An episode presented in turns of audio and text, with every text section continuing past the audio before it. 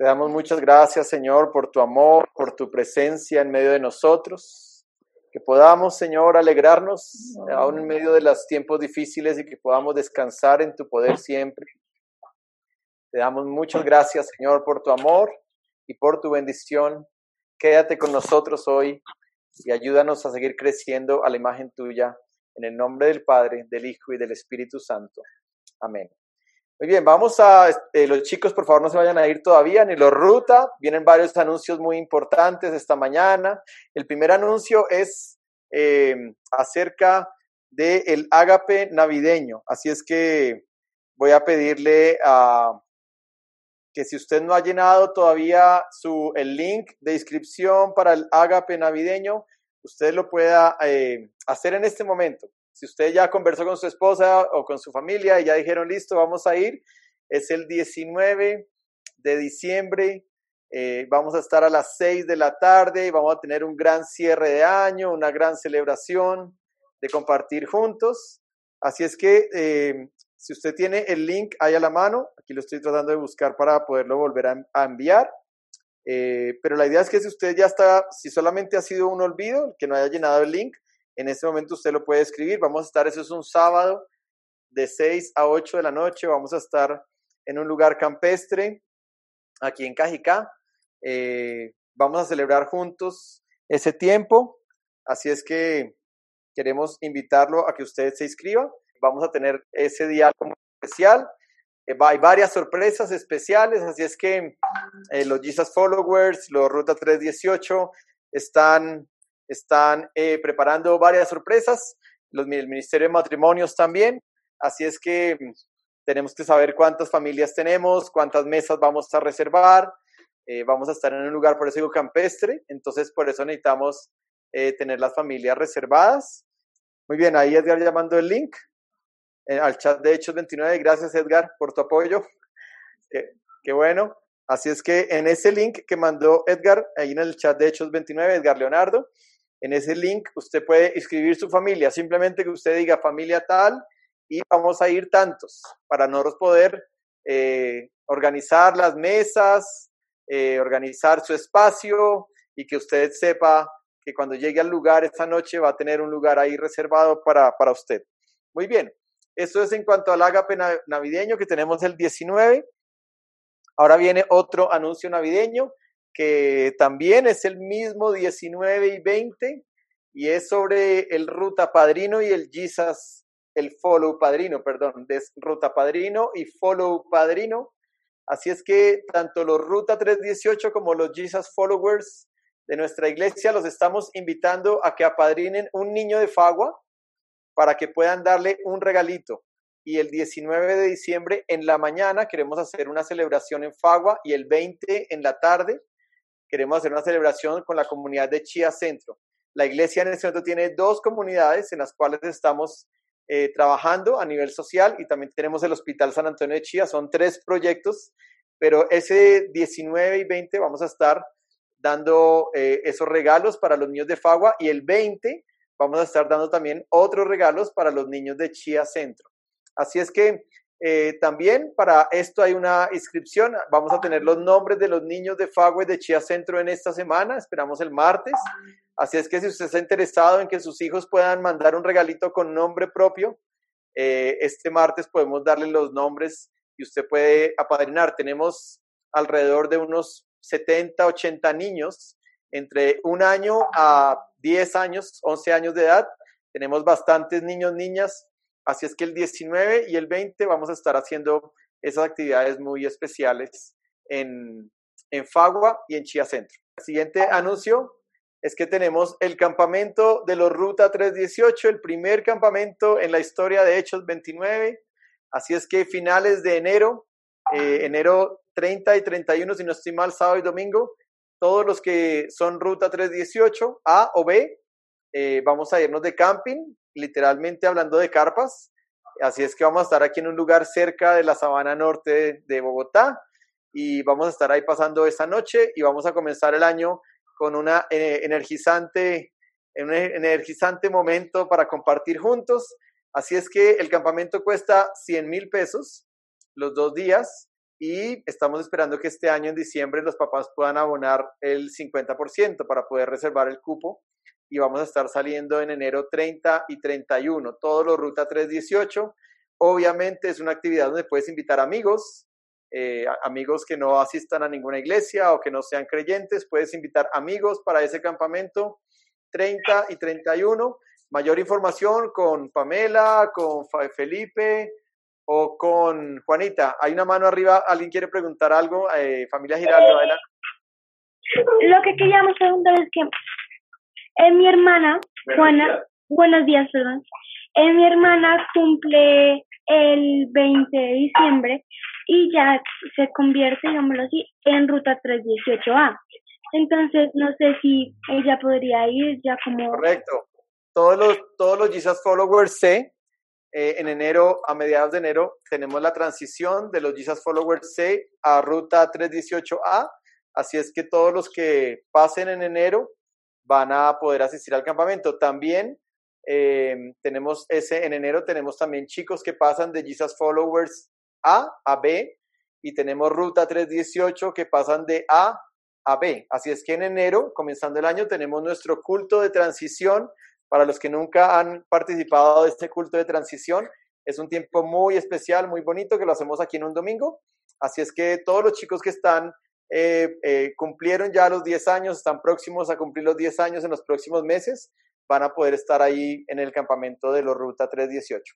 Muy bien, eh, otro anuncio más, así es que quiero que pongan mucho cuidado este corto video y hacemos el último anuncio.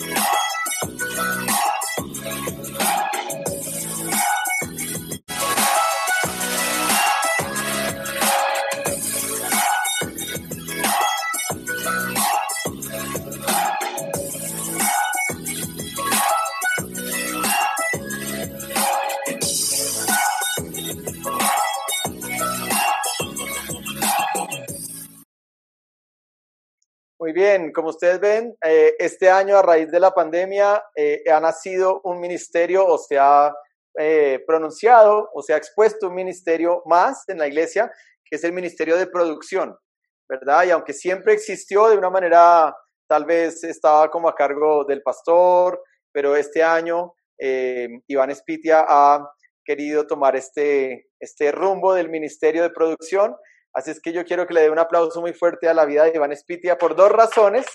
Primero, porque está cumpliendo años hoy.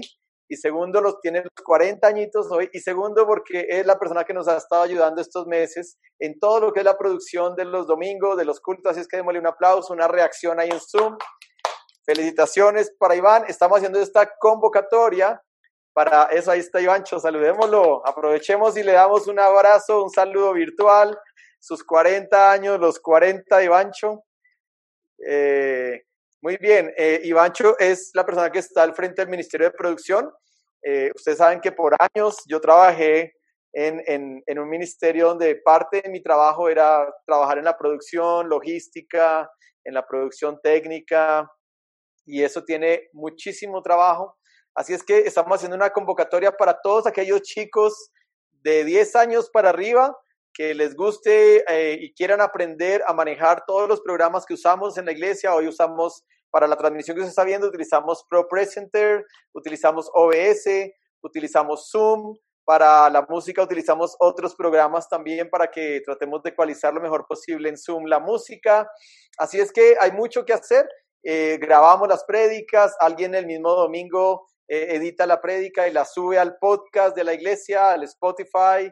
Así es que eh, hay muchas cosas que se hacen a nivel de producción, así es que estamos haciendo esta convocatoria para, para que podamos eh, ver cuántos más chicos quisieran participar. Ahí hay un link que Iván Espitia va a estar mandando al chat. Si, si, tú eres un papá que sabes que a tu hijo le gusta todo lo que es la tecnología, que es bueno para el Zoom, que es bueno para eh, YouTube y le gusta todo ese tema, él puede ser parte de este ministerio. Así es que eh, vamos a hacer una convocatoria y la gente que se inscriba Este viernes que viene va a haber un primer entrenamiento con Iván Espitia a las 3 de la tarde. Así es que todos los chicos que están en vacaciones, aprovechen sus vacaciones y sacan ese tiempito y aprenden a manejar todos estos programas. Si alguien quiere especializarse en Zoom, yo sé que algunos líderes de ministerio han, han dicho, uy, pastor, ¿cuándo nos enseña más sobre Zoom? También el viernes usted podría escribirse en ese enlace y usted también podría estar el viernes en esa capacitación que va a dar Iván Espitia para aprender a manejar bien Zoom, eh, Pro Presenter, eh, hacer toda la producción. quizás en enero vamos a ir regresando en una alternancia a la presencialidad y seguramente vamos a tener que tener culto en vivo, culto transmitido, muchas cosas. Así es que eh, esta es una gran oportunidad. La familia Giraldo tiene la mano arriba, adelante. Em, ustedes van a enviar el link y uno se tiene que inscribir ahí. No importa, o sea, ¿cómo es el tema, perdón? Bueno, eh, Laurita, ¿no? Sí. Ah, bueno, Laurita. Eh, es que no, no, veo, solo veo a Andrés Giraldo, pero está bien, ya que por, por, tu, por el oído se quiere Laurita. Laurita, puedes inscribirte en el link que acabo de mandar Iván Espitia al chat de hechos. Si le pides ahí un momentico a tu papi o si él te inscribe, ahí se mandó un link de Google Forms lo mismo, aprovechen este tiempito, una vez dice, ah, bueno, más tarde lo lleno, y ese más tarde resulta que se les olvida y llega el viernes y, uy, se me olvidó escribirme al, a la convocatoria de producción. Entonces, eh, todos aquellos, vuelvo y digo, chicos, por ejemplo, Ian Parra es un chico que nos ayudó muchísimo en la producción los primeros meses de la pandemia, ahora quedó un poco eh, en vacaciones, porque ahora lo hacemos, ponemos las letras a través de Pro Presenter, pero Ian, si quieres regresar, bienvenido Ian, tiene un gran talento y le gustan mucho los computadores, la programación, así es que esta convocatoria es para todos aquellos que quieran eh, trabajar en este ministerio, servir en este ministerio, así es que todos aquellos adultos y no adultos, bienvenidos para este tiempo del viernes donde vamos a ir aprendiendo a usar todas estas plataformas técnicas que hoy la nueva normalidad, entre comillas, ¿verdad?, requiere que estemos todos aprendiendo eh, el uso de esas plataformas. Eh, familia Giraldo, tiene la mano arriba. ¿Qué querías preguntar? Es que yo quiero, solo que tengo nueve años. Ah, Miguel, me está hablando Miguel, ¿no? Eh, no, no hay problema, Miguel. Si tú quieres, ustedes son generación Touch o T, ¿verdad? La generación Touch nació ya con el chip digital. Ustedes son nativos digitales, así es que todos los nativos digitales son bienvenidos los, los análogos también, los inmigrantes digitales, los refugiados digitales, o sea, todos los mayores que, que todavía nos cuesta un poquito la tecnología, son bienvenidos. Vuelvo y digo, no solamente se trata de hacer em, algunas plataformas muy tecnológicas, pero tiene muchísimas cosas este ministerio. En Fagua, en Chía Centro, en muchos lugares donde estamos yendo, siempre estamos usando em, esa tecnología, así es que vamos a necesitar siempre muchas manos. Sí, pero era de, sí, pero era de, no, de, de, 10, era de 10, pero puedo porque... Sí, puedes, puedes, Miguel. en Hechos 29, toda la puerta para quien quiera servir está abierta, así es que bienvenido. Sí, puedes. Muy bien, vamos ahora sí con esto a pedir que todos los chicos eh, salgan. Ah, no, perdón, perdón, perdón, no se vayan, chicos, no se vayan. Yo me salté los anuncios, perdón me salté un acto súper importante. Eh, muy bien, todos los chicos quietos ahí, todos los Jesus followers quietos, por favor, no se muevan. Sí, ya sé qué pasó. Ok, muy bien, perdón que me salté un anuncio muy importante. Clarita Rubio, adelante, vamos a escuchar a Clarita que tiene un anuncio muy importante. Eh, sí, buenos días, iglesia, me están pasando, pero eh, hoy para nosotros es una gran felicidad compartir con ustedes eh, un gran gozo del, del Ministerio de MIER, que es el Ministerio de Educación y Discipulado de la Iglesia. Ayer asistimos al grado de Consuelito Rodríguez en el diplomado de infancia y adolescencia que ofrece el Seminario Teológico Nazareno. Para nosotros en el 2020 ese es un gran logro porque eh, quiero contarles que aunque Consuelito tiene todos los dones para servirle al Señor con los niños. Y muchos dones y creatividad, pero ella no se conformó con eso.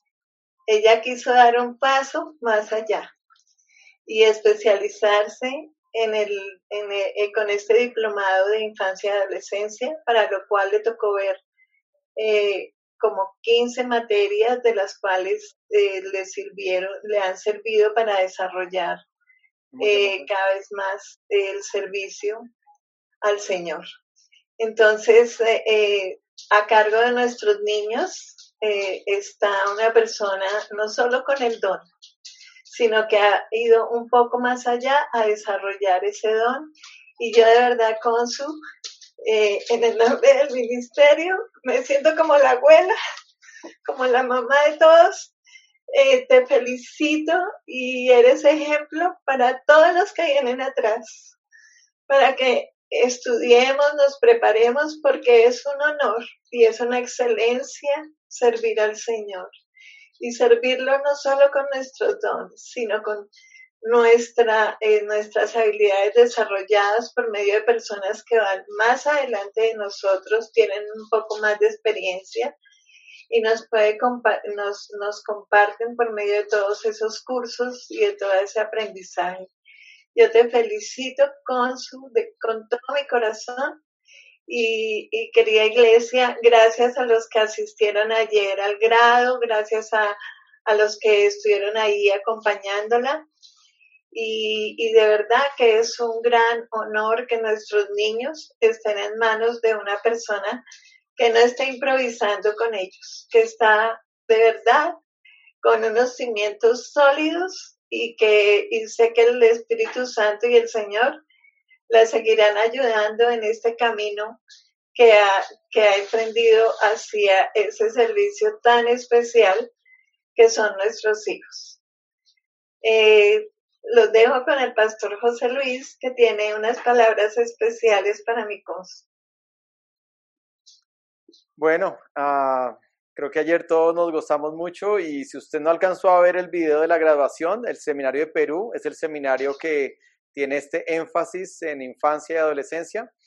Eh, si usted no alcanzó a ver el video, está en la página de Facebook, busca Iglesia del Nazareno Perú y ahí está el video. Y realmente sí fue muy emocionante cuando estaban mencionando a todos los graduandos de diferentes eh, niveles y perfiles, ¿verdad? Y, y, por allá entre todos decían eh, Perú con Dorcanqui, que es en la selva amazónica de Perú, eh, Perú La Libertad Chavín, que es otro por allá con los indios aguarunas, y decían el, distrito Perú Norte y el, el, distrito Perú Centro, y de pronto entre todo eso dijeron el distrito colombiano, ¿verdad? y, y, era distrito central norte de Colombia, pero para mí fue como distrito Sabana Norte, y yo dije, por fe, ese es el distrito que están mencionando. Eh, y fue muy bonito. Consu, te honramos y te bendecimos. Es un gran camino, es un gran camino. Lo que uno comienza haciendo es un diplomado. Después del diplomado sigue la especialización, que son otras ocho materias que Consu va a seguir estudiando. Y después de que termina esas 15 materias del diplomado y de la especialización, entonces ella sigue con el bachillerato en teología, que son otras 30 materias, que creo que ya tiene algunas y después de que termine todas las 45 materias, entonces se va a graduar como bachiller en teología y va a seguir su camino. Es un camino largo. Ayer me encantó que el, el general, el doctor Gustavo Crocker, dijo que era una ceremonia de comienzo, de inicio, ¿no? A veces uno dice, ya me gradué, ¿no? Yo me gradué hace un par de años y dije, ya terminé. Y ayer alguien, cuando estaba en el grado, alguien que me conoce de, de América del Sur me dijo, Pastor José Luis, ¿y cuándo va a seguir la licenciatura? Y yo dije, uy, no, eso es lo que yo seguiría. La licenciatura son otros tres años. Después sigue la maestría otros tres años y después sigue el doctorado otros tres años. Conclusión, la Iglesia Nazareno cree en el estudio para toda la vida, para toda la vida, y todos los que somos ordenados presbíteros tenemos que una vez al año rendir informes de qué, qué cursos hicimos durante el año, qué libros leímos, qué seminarios asistimos, cómo nos capacitamos. Y creo que es muy sano y es muy importante porque la teología es dinámica, no es estática, Eso quiere decir que van, vamos aprendiendo cada vez más y más y siguen saliendo cosas que necesitamos aprender. Vamos a orar por Consu. Yo quiero invitarte a que tú cierres tus ojos ahí donde estás y pongas tu manito así hacia la vida de Consu, hacia la pantalla. Lástima que no la tenemos aquí en presente para todos poner la mano sobre ella, pero todos los niños que Consu les ha dado una, una, clasecita, les ayudan un discipulado, queridos Jesus followers, pongan su mano hacia Consu.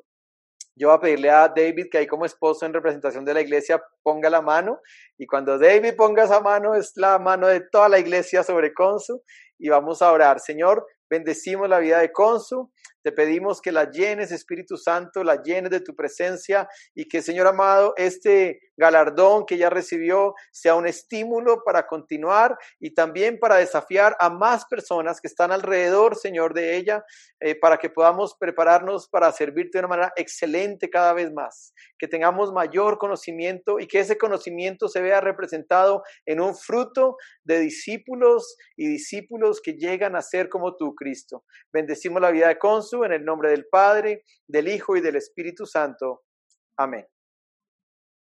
Ahora mi esposa tiene eh, algo más que la iglesia ha preparado para Consu. Bueno, Consu, te felicitamos y queremos darte un detalle en este día. Por ahí oh, el esposito tiene detalles y nos haces el favor de entregárselo en representación de toda la iglesia. Sabemos que ese regalo va a ser de mucha bendición para ti, para seguir eh, instruyéndote en todas las cosas de Dios. Te bendecimos y felicitaciones de parte de toda esta familia Hechos 29 para ti. Esa caja fue traída desde muy lejos. es, una, Biblia, es una Biblia estudio NTV. Ay, muchas gracias, muchas gracias a todos. Bueno, mm, ya, bueno, los que me conocen saben que soy muy tímida para hablar en público, pero eh, lo que puedo decir es que llevo a todos los chiquitines en mi corazón y solamente tengo agradecimiento con, con, con Dios, con la iglesia, con mi familia. Y bueno, gracias por, por creer en este llamado, en este sueño y espero poder seguir sirviéndoles. Ese es el anhelo de mi corazón, poder servir a, a todos los que estén alrededor de mí, todos los que se dejen amar de mí. Un besito gigante a todos.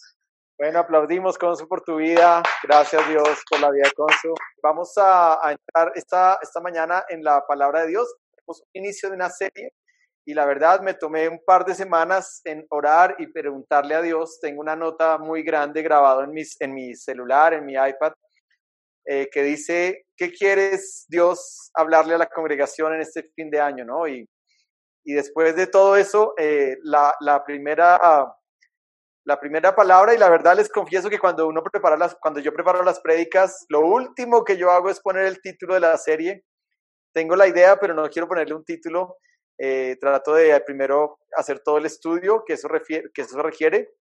Y cuando ya termino de hacer todo, entonces comienzo a pensar en el título de la prédica, en el título de la serie.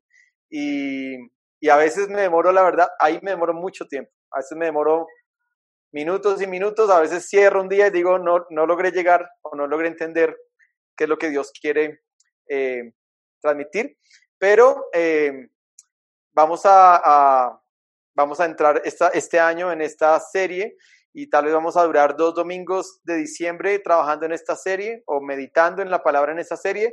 Y luego en enero vamos también a ir eh, los primeros domingos de enero y vamos a entrar a ver esta serie. La serie se llama 2021 Challenge.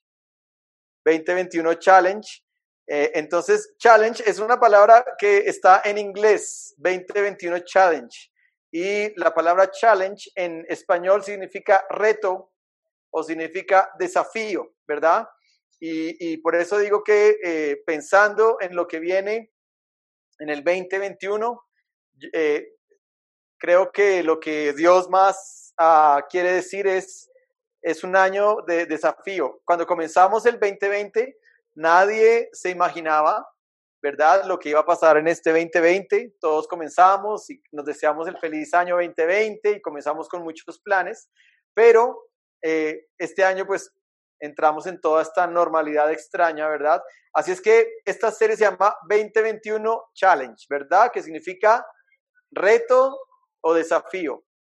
Muy bien, eh, parte 1, ¿verdad? Entonces, eh, quiero compartir una, una frase. Quiero compartir aquí una frase que la dijo Albert Einstein, ¿verdad? Y, esa frase que, que dijo Albert Einstein dice, locura, hacer lo mismo una y otra vez y esperar resultados diferentes. Y con esto vamos a empezar a introducir el tema, ¿verdad? Locura, o sea, ¿qué es ser una persona loca? ¿O qué es ser un loco? Un loco es hacer lo mismo una y otra vez y esperar resultados diferentes. Y con esto creo que vamos entrando en el tema, vamos a ir avanzando y yo quiero que usted vaya pensando en su vida. Esta es una, esta es una serie que trabaja el ser de nosotros, con nosotros como personas, ¿está bien? Entonces, eh, ahí va otra, va otra pregunta. Muy bien, dice la pregunta, eh, ¿qué cosas de su vida quiere cambiar en el 2021? ¿Qué cosas de su vida quiere cambiar en el 2021? Y quiero que usted comience pensando, ¿verdad? Porque estamos haciendo aquí es una introducción al tema. Y, y, la verdad, hoy vamos a avanzar hasta donde podamos, porque es un tema, vuelvo y digo, que pueden ser cuatro domingos, pero vamos a hacer hoy la introducción. Entonces, la primera pregunta potente es qué cosas, y quiero que usted piense en, en usted, vuelvo y digo, esto es, una, esto es una prédica, es una palabra para su vida, en lo personal, no piense en su esposa, no piense en su suegra, ni en su suegro, no piense en sus hijos, piense en usted y trate de pensar en contestar esta pregunta, ¿qué cosas de su vida quiere cambiar en el 2021? ¿Pero alguna pregunta? ¿Estamos grabando? Sí, muy bien. Eh, qué cosas de su vida quiere cambiar en el 2021. Mire la otra pregunta. ¿Por qué cosas que llevamos años tratando de cambiar? ¿Por qué hay cosas que llevamos años tratando de cambiar pero no lo hemos logrado? Esta es otra pregunta. Y aquí en esto sí quiero que participemos. Si usted quiere abrir su micrófono y quiero que tratemos de contestar esta pregunta entre todos, ¿verdad? ¿Por qué hay cosas que llevamos años tratando de cambiar, pero no lo hemos logrado? ¿Qué, piensa el público? A ver si aquí la moderadora me ayuda a mirar qué manos se abren o quién levanta la mano en Zoom. ¿Por qué cree usted que hay cosas que tratamos de cambiar por muchos años y no lo logramos? Eh, familia Giraldo tiene la mano arriba, familia Lucía creo que también. Yo creería que por miedos. Por miedo, dijo Lucía, ¿sí? Por miedo, bueno, muy bien. ¿Alguien más? Familia Giraldo, Clarita, familia Giraldo primero, después Clarita. Buenos, buenas, hola. ¿Qué más pues, Hola, hola. Lo, lo, una de las cosas que quiero cambiar es la iglesia. Ay, no, mentiras, mentiras que no. Ay, Dios mío, te extrañábamos. Recibo cuánto guarapazo, mentiras que no. Eh, no, yo pienso que es, que es, que es voluntad. O sea, es eh, eh, ¿Por qué no somos capaces de cambiar? Por, por fuerza de voluntad, porque el Espíritu Santo siempre está presto. Él siempre está, Él siempre está para ayudarnos. Quizás somos nosotros los que tenemos que coger ese libre albedrío y, y convertirlo en voluntad y en cambiar lo que, lo que de verdad es, es necesario para, para seguirlo a él cada día mejor. Pienso que es la fuerza de voluntad más que cualquier otra cosa. Muy bien, gracias. Lucía dijo miedo, yo voy resumiendo. Andrés dice voluntad, ¿verdad? Fuerza de voluntad. Eh, Clarita, después sigue eh, Familia Rodríguez y Guatibonza. Bueno, yo creo que, este, como dice Andrés, fuerza de voluntad, pero también a veces empezamos con esa fuerza de voluntad, pero se nos va debilitando poquito a poco, porque tal vez esos hábitos que tenemos en, en los huevitos rojitos y que hay que cambiar por los huevitos blanquitos, entonces esos no los, no, no hacemos todo el ejercicio para cambiar. Yo en muchas ocasiones he tratado de cambiar algunas cosas y me ha costado años, me ha costado mucho tiempo y mucho esfuerzo, porque no es fácil. Muy bien, gracias Clarita. Entonces, eh, Lucía dice miedo, Andrés dijo fuerza voluntad, Clarita dice que aparte de la fuerza voluntad también eh, hay hábitos difíciles de cambiar. Eh, vamos a seguir entonces familia Rodríguez, sí, Rodríguez y luego Guatibonza. Gracias, Pastor. Buenos días y buenos días a todos. pues con mi esposa llegamos a, a varias conclusiones. La primera es que uno hay que reconocer que uno tiene como la necesidad de, ese, de, ese cambio, ¿sí? La segunda es uno querer cambiar. Y la tercera que creemos que es como la, la, más eh, fuerte, que hay que generar hábitos precisamente por, por el orgullo, ¿no? Y hay que tener persistencia. Eso es lo que creemos nosotros. Gracias. Entonces, eh, Lucía dijo miedo, que por miedo es que no cambiamos. Andrés Girardo dijo que fuerza voluntad, que, era, necesitábamos tener mucha fuerza de voluntad. Clarita dice que hay hábitos que son difíciles de cambiar. Y la familia Rodríguez, Leonardo y Sonia, eh, y doña Elvia, creo que está ahí, eh, dice que eh, principalmente romper el orgullo de querer cambiar, ¿no? De decir, necesito cambiar cosas en mi vida y romper ese orgullo. Familia Guatibonza. Nosotros creemos que es por desobediencia y porque eh, esa lucha que tenemos de, nuestra humanidad, queriendo luchar contra el Espíritu Santo, que es el que hace la, la obra en nosotros, pero sí pensamos que es por desobediencia, porque si tenemos el Espíritu y su fruto en nosotros, lo podemos hacer, pero esa, esa parte desobediente de nosotros hace que no podamos cambiar. Muy bien, gracias. Eh, o sea, para poder traducirlo, la desobediencia de Eva, cuando Eva desobedeció a Dios, para recordar esa prédica del plan de Dios, se convirtió en una rebelde a su manera, ¿sí? Entonces no sé si la palabra que, quieres transmitir, Vivi, es como rebeldía. Sí, señor. Rebeldía es cuando yo digo, pues, pues yo sé que tengo que cambiar, yo sé que tengo que cambiar, pero no, pero no quiero hacerlo o, lo voy a hacer cuando yo quiera hacerlo o lo voy a hacer a mi manera o en mi proceso, ¿sí? Eso sería como una persona rebelde y no necesariamente eh, a veces hay rebeldes eh, declarados muy frontalmente, pero a veces todos en nuestro interior podemos ser rebeldes pasivos, donde simplemente no decimos, ¿verdad? No decimos, eh, por decir algo, no, yo no voy a hacer eso, simplemente uno dice, bueno, de pronto, y por dentro uno está diciendo que va, no, no lo voy a hacer, ¿no? Entonces, hay diferentes formas de expresarlo. Muy bien, familia Valentina, a ver, familia Valentina, adelante, Javier. Eh, yo opino que es no es fuerza de voluntad. Eh, voy en contra de lo que dice Andrés, porque mm, eh, alguna vez escuché que cuando usted tiene fuerza de voluntad, usted lo compara como cuando usted carga algo. Entonces usted hace fuerza para cargarlo, pero llega a un punto en que su fuerza no resiste y vuelve y, entonces lo suelta. Entonces, decir, tener fuerza de voluntad para tomar una decisión, usted siempre lo va a hacer con fuerza, pero va a llegar un punto en que ese, ese hábito malo lo va a vencer porque está haciendo una fuerza.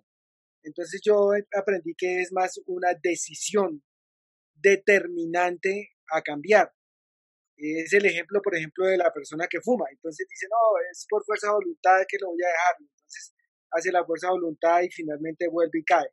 Es tomar una determinación y una decisión de querer cambiar. Muy bien, Javier, gracias por ese importante aporte. Eh, muy bien, entonces eh, Javier lo que está diciendo es que es una determinación, ¿verdad? Una decisión determinante. Ahora, eh, hay otra prédica por ahí que alguna vez dice que es, es diferente decidir a determinar. Yo puedo decidir cosas y yo creo que, para que ustedes vean hacia dónde vamos, en esta época de diciembre o, sobre todo finales, los últimos días de diciembre comenzamos a hacer decisiones del 2021. Listo, en enero 11 después de Reyes entro en dieta me inscribo en el gym y voy a pagar los 12 meses por adelantado para obligarme a ir, ¿verdad? Y uno comienza a hacer esas decisiones, pero no son determinaciones del corazón. Es diferente decidir a determinarse. Una determinación es diferente, ya, ya no tiene una vuelta atrás, es como que Ya, pero bueno, vamos a ir avanzando en el tema. Eh, tengo más manos arriba, entonces, Pau Sandoval. Ah, pues yo creo que, que es porque hay veces uno no sabe cómo hacerlo, ¿no? O, o uno no sabe dónde buscar ayuda, porque hay muchas cosas que solos no podemos hacer. Lo digo en mi caso, digamos, cuando empecé a, conocer de Dios, decía, yo quiero, pero ¿cuál es el paso? Entonces, hasta que ya llegué a la iglesia y uno aprende muchas cosas. Pero pues obviamente como, como uno solo creo que no, no, no podría. Sí, muy bien. Gracias, Pau. Ella dice no saber cómo hacerlo o dónde pedir ayuda. Y eso es otra razón de por qué no cambiamos. Tal vez porque se queda como en un, como en un sueño, en una intención, como que sí, algún día voy a hacer eso en mi vida, algún día cambio esto, pero entonces, para resumir, eh, Lucía nos comenzó diciendo que era por miedo, Andrés que era por fuerza de voluntad, eh, Clarita que eran hábitos difíciles, luego eh, familia Rodríguez, Leonardo dijo que era querer romper el orgullo, querer hacerlo, Vivi dijo por rebeldía, por desobediencia, Javier dijo que era, una, era tomar una determinación, y Paola dice que no saber cómo hacerlo o dónde pedir ayuda. Y esta pregunta, por lo menos esa pregunta, vamos a ver si alcanzamos hoy a llegar a contestarla. Si no, el otro domingo la vamos a terminar de contestar bien contestada porque es bien complejo el tema. Es bien complejo. No es simplemente como una regla de tres simple, ¿verdad? Uno más uno y dos, sino que tiene muchos bemoles. Entonces vamos a ir entrando en esa materia, pero lo que queremos es justamente poder contestar eso. Creo que hay otras dos manos arriba, Marta Parada y después Clarita. Bueno, Pastor, eh, creo que la falta de disciplina es fundamental. Si yo digo voy a hacer esos cambios y por unos, una semana lo hago y luego ya no, pues gracias. Entonces la falta de disciplina. Falta de disciplina. Muy bien, muy buen aporte, Martica, es verdad. Eh, hace, unos meses hablábamos con los Ruta 318 y les hablábamos de que eh, uno tiene que tener una disciplina y a veces yo, no, a veces no, eh, perdón, editemos esa parte, siempre, siempre yo necesito darle autoridad a un tercero para que me ayude a desarrollar una disciplina en mi vida. Si yo no hago eso, es casi imposible lograrlo, ¿verdad? Es decir, por ejemplo, eh, yo le digo a mi esposa, los martes voy a hacer ayuno toda la mañana. Entonces yo le doy autoridad a ella para que ella me supervise, me anime, me regañe, eh, me pegue, no, no tampoco, hasta allá tampoco, pero, pero sí por lo menos que ella los martes eh, me cuide en decir, hoy mi esposo está desarrollando una disciplina semanal de, de ayunar, entonces yo no le voy a ofrecer nada, y si lo veo por ahí con ganas de comer algo, le voy a decir, hey, estamos en ayuno. Entonces yo le doy autoridad a ella para que ella me ayude a desarrollar una disciplina. Como papás, somos los encargados o los responsables de que nuestros hijos desarrollen disciplinas en sus vidas. Yo soy muy deportista y agradezco porque mi papá siempre desde pequeño inculcó esa disciplina en mi vida. Siempre yo recuerdo los sábados muy temprano el sacarme de la cama a las 6 de la mañana y vamos a trotar o la ciclovía y vamos a hacer ejercicio, vamos a correr. Y eso formó en mí una disciplina, de tal forma en que toda mi vida en la juventud eh, siempre amé mucho el deporte, lo amo, ¿verdad? Pero eso fue una disciplina que mi papá me ayudó a desarrollar. Entonces, es importante, ese, hablando del punto que habló Marta, que cuando uno quiera desarrollar una disciplina, le demos permiso a un tercero que ojalá viva con nosotros o sea muy cercano que nos pueda ayudar, porque como dicen, uno solito, eh, uno mismo se hace goles, ¿no? Dice, bueno, hoy no lo hice, mañana, o, hoy, o me quiero acostar a tal hora, pero ah, hoy me acosté a la hora que quise. Entonces tenemos que aprender eso, ¿no? De darle autoridad a otras personas. Eh, muy bien, ¿quién más tiene la mano arriba? Eh, Clarita y Sam Becerra. Adelante, Clarita. Sí, soy Luis Eduardo Becerra. Ah, Luisito. Bueno, coincido en disciplinas espirituales y le añadiría una que es fuerza de voluntad. Cuando estaba en la universidad, en el año 66 que empecé, yo me compré un libro en Argentina sobre, sobre gimnasia porque quería sacar el cuerpo de Charles Atlas, según la propaganda. Eso eh, me costó porque yo tenía que levantarme a las 4 de la mañana a hacer gimnasia y también, eh, o si no, cuando tenía clases todo el día en la universidad, llegaba a las 9 de la noche y yo no comía hasta que no hiciera la gimnasia. Esto me ayudó mucho durante toda mi vida porque aunque no saqué el cuerpo de Charles Atlas, pero sí me sirvió para mi salud, para mi estado físico. Y también eh, veo que se requiere fuerza de voluntad.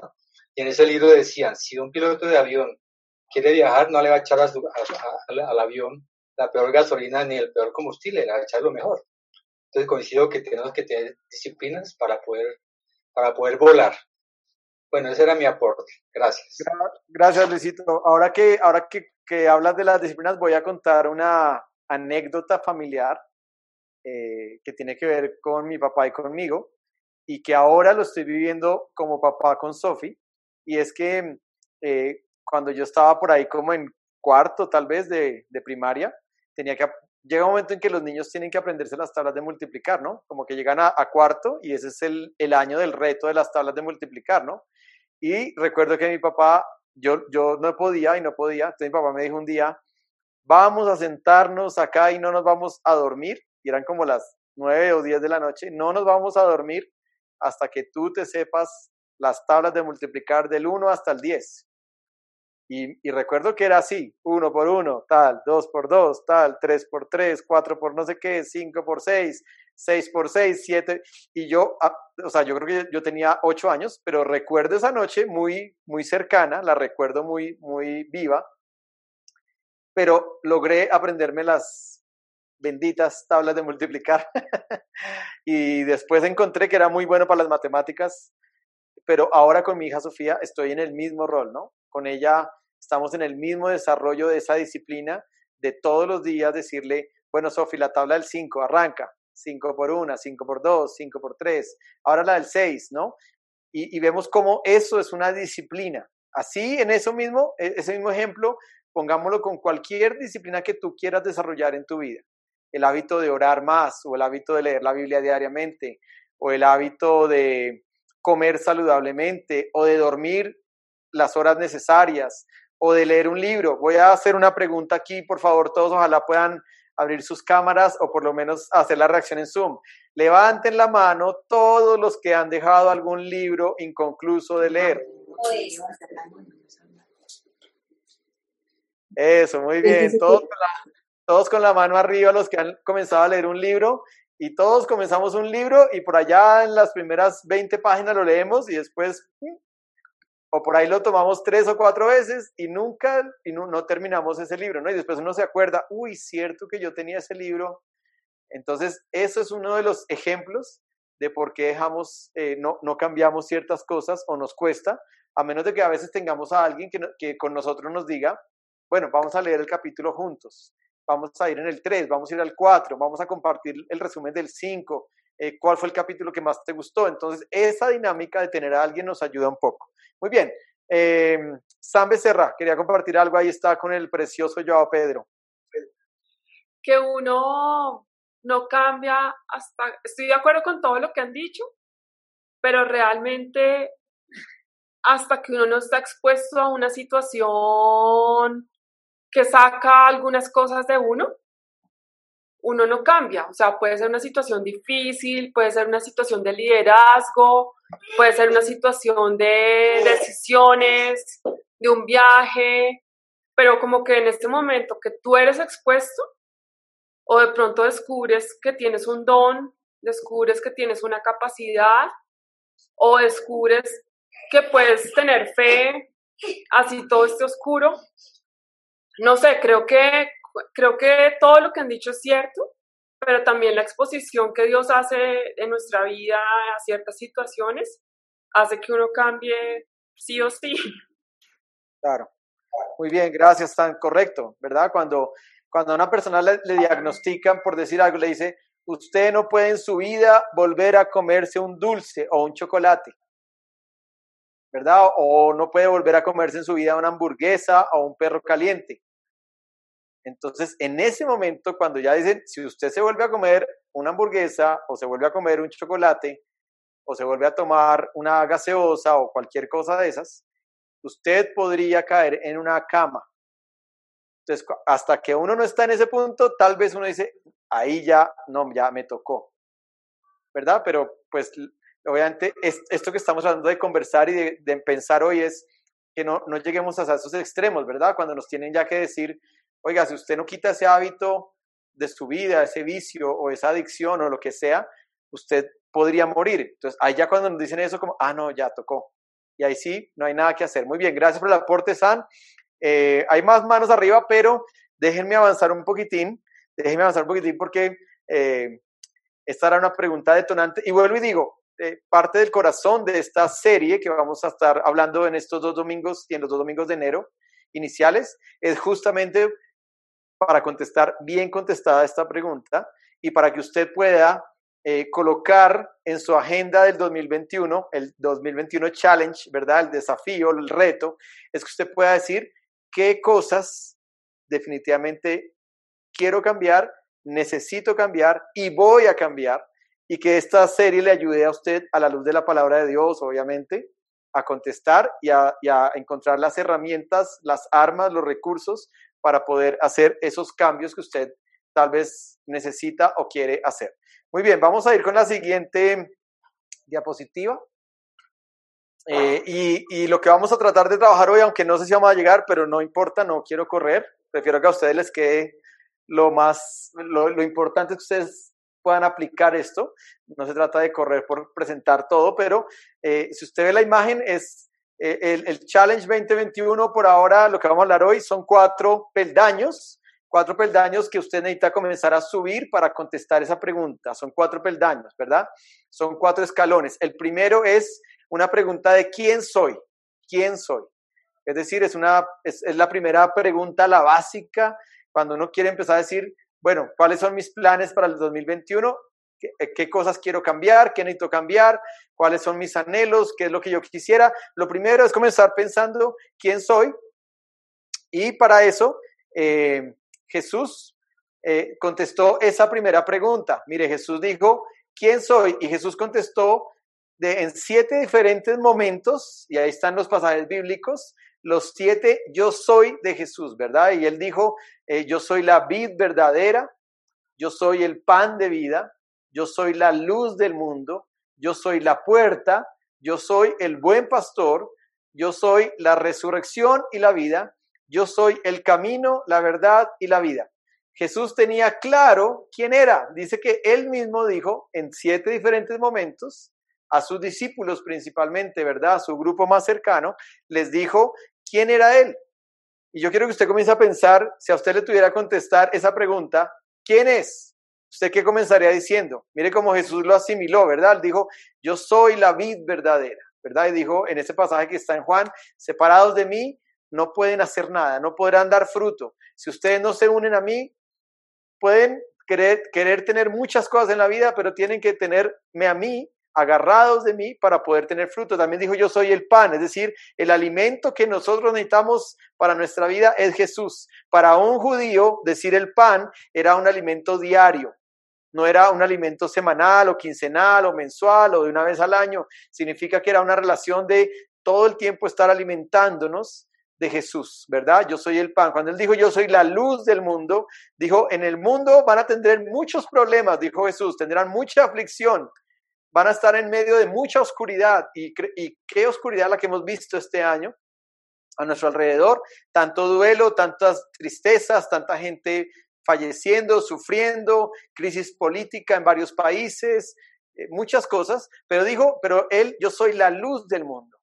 Y dice que si estamos en la luz que Jesús, nosotros también nos convertimos en la luz y podemos alumbrar, ¿verdad? Así es que también dijo, Él es, yo soy la puerta. O sea, eh, estar con Jesús tenemos que cruzar por una puerta. Y dijo adicional a esto que era una puerta estrecha, angosta, ¿verdad? Que era un camino que no muchos se atrevían a caminar. Y si usted habla hoy por hoy, hay mucha gente que tal vez dice, no, pero no, es que caminar con Jesús es muy difícil o yo nunca podré llegar a ser como Jesús, pero Jesús dijo, entren que yo soy la puerta, ¿verdad? A la vida eterna. Cuando uno abre esa puerta, entro a la vida eterna. También dijo, yo soy el buen pastor. Y eso nos da una gran satisfacción, una gran tranquilidad en nuestra fe de que Jesús nos está cargando en nuestros brazos cuando ya no tenemos fuerzas, como yo sé que muchos hemos estado en estos meses. Eh, yo he escuchado personas que continuamente me dicen, eh, pastor, ya no doy más, ya estoy en mis últimos eh, reservas de combustible, me siento agotado, me siento agotada, o veo que no me salen las cosas, o me siento que ya no sé ni para dónde coger. Bueno, Jesús dijo, yo soy el buen pastor. Él puede cargarte y Él puede llevarte. También dijo, yo soy la resurrección y la vida, ¿verdad? Eso significa que si estamos con Jesús no vamos a morir dos veces, moriremos una cuando moriramos en este cuerpo físico, pero no moriremos en la muerte espiritual. Así es que eh, quien nace dos veces solo muere una, ¿verdad? pero el que no nace dos veces muere dos veces. Suena como un trabalenguas, pero tiene un profundo sentido teológico. También Jesús dijo, yo soy el camino, la verdad y la vida, y nadie viene al Padre sino por mí. La única forma de llegar al Padre es Cristo. Yo no puedo llegar al Padre por medio de las obras, ni por medio de otras personas, por más santas que sean o que hayan sido, Jesús dijo, yo soy el camino, la verdad y la vida, y nadie viene al Padre sino, excluyendo a todo lo demás, sino por mí. Así es que Jesús tenía claro quién era. Mire también este, esta, esta gráfica. Eh, dice que salió Jesús, dice el, el pasaje en Marcos, salió Jesús con sus discípulos a las aldeas de Cesarea de Filipo, y en el camino le preguntó a sus discípulos y les dijo, ¿quién dicen los hombres que soy yo? y le respondieron diciendo, unos Juan el Bautista, o sea, creían que Jesús era Juan el Bautista. Pero entonces uno pregunta, pero Juan el Bautista, entonces, ¿qué? ¿Era el doble? ¿Era el clon de Juan el Bautista? Bueno, otros Elías, ¿verdad? Porque dice que Elías nunca murió, fue arrebatado. Entonces los judíos dijeron, Elías regresó al mundo y es Jesús. Pero otros, uno de los profetas. Y hasta hoy, hasta hoy los judíos que no creen en Cristo, porque hay judíos creyentes en Cristo, pero los judíos que no creen en Cristo como Dios lo consideran un profeta, ¿verdad? Y mire lo que dice, él les preguntó de nuevo, pero ustedes, pero vosotros, o sea, ustedes, mis discípulos, los que han caminado conmigo, los que están cerca, los que han visto lo que yo como y cómo duermo, cómo me canso, me han visto de buen genio y de mal genio, ¿quién dices que soy yo? Y respondiendo Pedro le dijo, tú eres el Cristo. ¿verdad? El Mesías, tú eres el que estaba anunciado por los profetas en el Antiguo Testamento. Y bueno, ahí sigue la historia, pero interesante que Jesús tuvo esa vulnerabilidad de preguntarle a sus discípulos sobre su identidad. Hey, ¿quién soy yo? Y eso, y eso, ¿y qué tiene que ver esto con nuestro plan del 2021 Challenge? Pues tiene que ver que es muy importante que tú puedas preguntarle a otros que te conozcan bien. Pregúntale a otros, hey, eh, tu esposa, por ejemplo, no sé cómo tú le digas, amor, paito, como tú le digas, ven, ¿cómo, soy yo? ¿Quién soy yo? Y es bueno escuchar, no, pues tú eres esto, tú eres un hombre así, eh, haces esto, tienes estas virtudes, tienes estos defectos, también es bueno, no solamente queremos que nos llenen de flores, ¿verdad? Sino que nos los digan, obviamente siempre con amor, ¿verdad? Pero es importante porque Jesús fue vulnerable y le dijo a los discípulos, hey, ¿qué dice la gente que soy yo? El testimonio de otros es totalmente válido. Y acuérdense que por allá alguna vez hablábamos de algo y tal vez en el, en el fin de semana alfa lo tratamos un poco en algunos, sobre todo con los jóvenes, que es donde más trabajamos el tema de la identidad y hablamos de la ventana de Johari, ¿verdad? y la ventana de Johari tiene cuatro cuadrantes, pero uno de los cuadrantes son puntos ciegos que yo, José Luis, no veo de mí mismo, pero que otros, los que están al frente mío, los que caminan conmigo, pueden ver de mí. Y yo tengo que, para poder entender quién soy, tengo que estar en la capacidad de preguntarle a esas personas, oigan, ¿quién soy yo? ¿Cómo soy yo? Venga, ayúdenme un poquito, descríbanme. Y que la gente pueda decir, ah, bueno, tú eres así o te vemos así y eso es importante en la construcción de la identidad, ¿verdad? Hay gente que dice, a mí no me importa lo que los demás digan, lo que importa es lo que yo crea de mí mismo. Bueno, estoy demostrándole bíblicamente que Jesús le preguntó a sus discípulos quién era él. Fue vulnerable para preguntar y para decir y para mirar. Nuestra identidad no solamente es en lo que yo creo que yo soy, sino en lo que otros creen que yo soy. Y, otra cosa más que hizo Jesús, mire, Jesús también, en cierta forma, es preguntarle al Padre, al Padre Dios, ¿quién soy? Y esta escena que usted está viendo ahí es la foto cuando es el bautismo de Jesús, que Jesús va a donde Juan el Bautista y dice el pasaje que el Espíritu Santo en forma visible descendió sobre él como una paloma y una voz dijo desde el cielo, tú eres mi Hijo muy amado y me das gran gozo. En otras versiones dice, en ti tengo complacencia o, me haces eh, estar contento, ¿verdad? O sea que lo importante también es preguntarle a Dios, Señor, ¿quién soy yo? ¿Quién dices tú que soy yo? Porque Dios nos conoce. Dios nos conoce perfectamente. Dios nos conoce mejor, tal vez aún que nosotros mismos. Él nos conoce. A veces nosotros tenemos una imagen errada de nosotros porque nos vemos eh, con muchos errores, ¿verdad? Y hay ciertos temperamentos que son más críticos que otros hacia sí mismos, entonces dicen, yo no soy capaz, yo no puedo, yo soy, yo no nací para eso, eh, eso me queda difícil, jamás voy a poder hacerlo. Pero lo importante es decir a, Dios Padre, papá, Dios, tú que me creaste, tú que me formaste del vientre de mi mamá, ¿quién soy?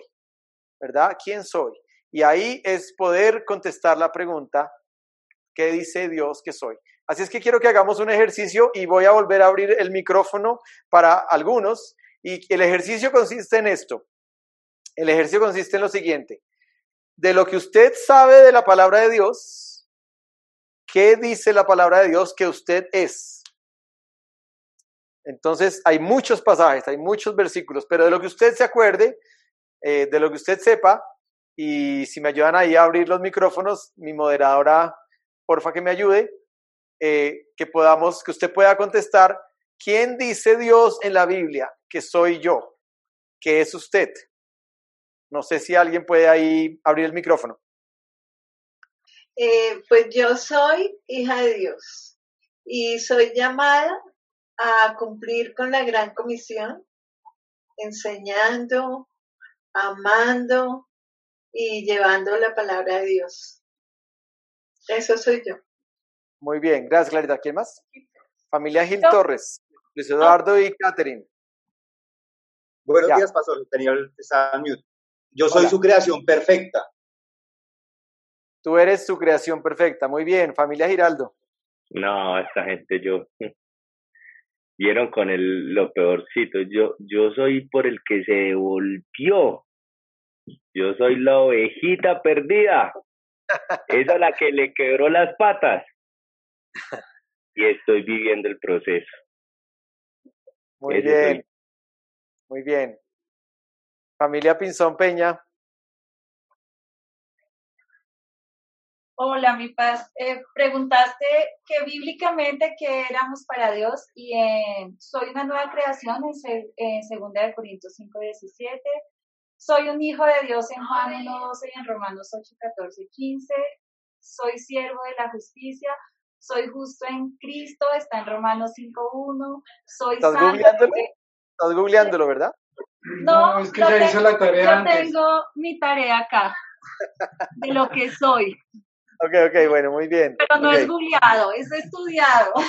Bueno, está bien, ¿no? Todo se vale, todo se vale acá y acuérdense que las nuevas generaciones dicen, dicen los sociólogos cristianos que cuando el pastor predica, los chicos hoy ya están googleando lo que el pastor está diciendo, así es ah. que no problem, solamente estaba ahora confirmando. Sigue, sigue, sigue, por favor. Eh, bueno, él dice que somos nación santa, pueblo elegido de él. Eh, soy su creación, como decía Luis Eduardo. Y bueno, en la Biblia encontramos infinidad de libros como en Gálatas, en Juan, en Romanos, en Efesios, que nos resalta mucho quién no somos en Cristo y que nuestra identidad está en Él. Eso quería compartir. Muy bien, gracias Andrilla. Eh, en Efesios capítulo 1 dice que somos, somos como dijo Andrés Giraldo, eh, no solamente porque Andrés Giraldo lo diga, sino porque la Biblia lo dice. Dice que somos redimidos, fuimos comprados por un alto precio que fue el precio de la sangre del Cordero eh, inmolado, que es Cristo, el Cordero sin mancha ni pecado, que fuimos justificados, que fuimos eh, adoptados, reconciliados, redimidos. Bueno, hay muchísimas cosas. Eso, todo eso es lo que la palabra dice de quiénes somos. Adelante, ¿quién más? Familia Marín Rodríguez. Y después Valentín. Pues sí, es cierto, la Biblia dice primero que somos hijos, ¿no? Eh, por, hijos adoptados o adoptivos eh, en Cristo.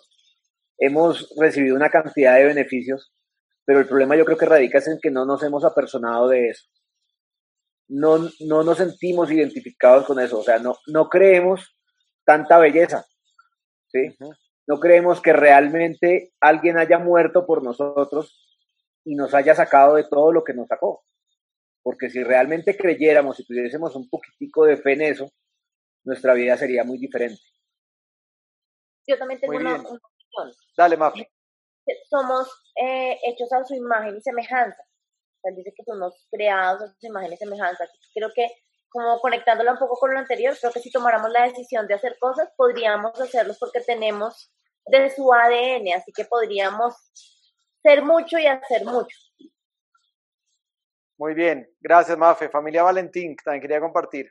Bueno, eh, primera de Juan dice que somos sacerdocio, nación santa y pueblo adquirido. Somos, somos real sacerdocio, nación santa. Se te oye muy pasito, Glorita, pero yo, yo aquí te, te hago de parlante. Glorita dijo que Primera de Juan decía que somos nación santa, real sacerdocio y pueblo adquirido. Muy bien, gracias Glorita. Bueno, eso, es, eso sería lo que la Biblia dice de quién, quiénes somos, pero vuelvo y digo, solo para recordar, es que es muy importante que cuando uno quiere contestar esta pregunta, eh, hagamos el ejercicio de preguntarle a los seres que más nos conocen, nuestra esposa, nuestros hijos, nuestros papás, nuestros hermanos. Eso es muy importante y es el primer peldaño, ¿sí? Es el primer peldaño para esta ruta que estamos haciendo hoy. Muy bien, vamos a ir al segundo. Y el segundo se pone más interesante. ¿Para qué estoy en la tierra? Entonces, después de que yo ya sé quién soy, o, lo tengo más o menos claro, pero eso es un ejercicio que ustedes tienen que hacer. Entonces, aprovechen las fiestas decembrinas y cuando la, la, gente se reúne y dice, bueno, ¿qué actividad hacemos? Bueno, una linda actividad que usted podría hacer en familia es que cada uno le escriba al otro eh, quién es, ¿sí? Las cualidades, los, las cosas que definen a una persona, ¿verdad? Eres un hombre o una mujer así o asá. Entonces, eso sería muy lindo poderlo hacer en familia para contestar y poder tener todo el cuadro completo. Ahora, ¿para qué estoy en la tierra? Eh, simplemente lo voy a contestar con esta gráfica, es la, es la primera parte, pero esta, esta pregunta nos va a detonar en una que creo que esa sí nos va a poner a pensar un poquito más.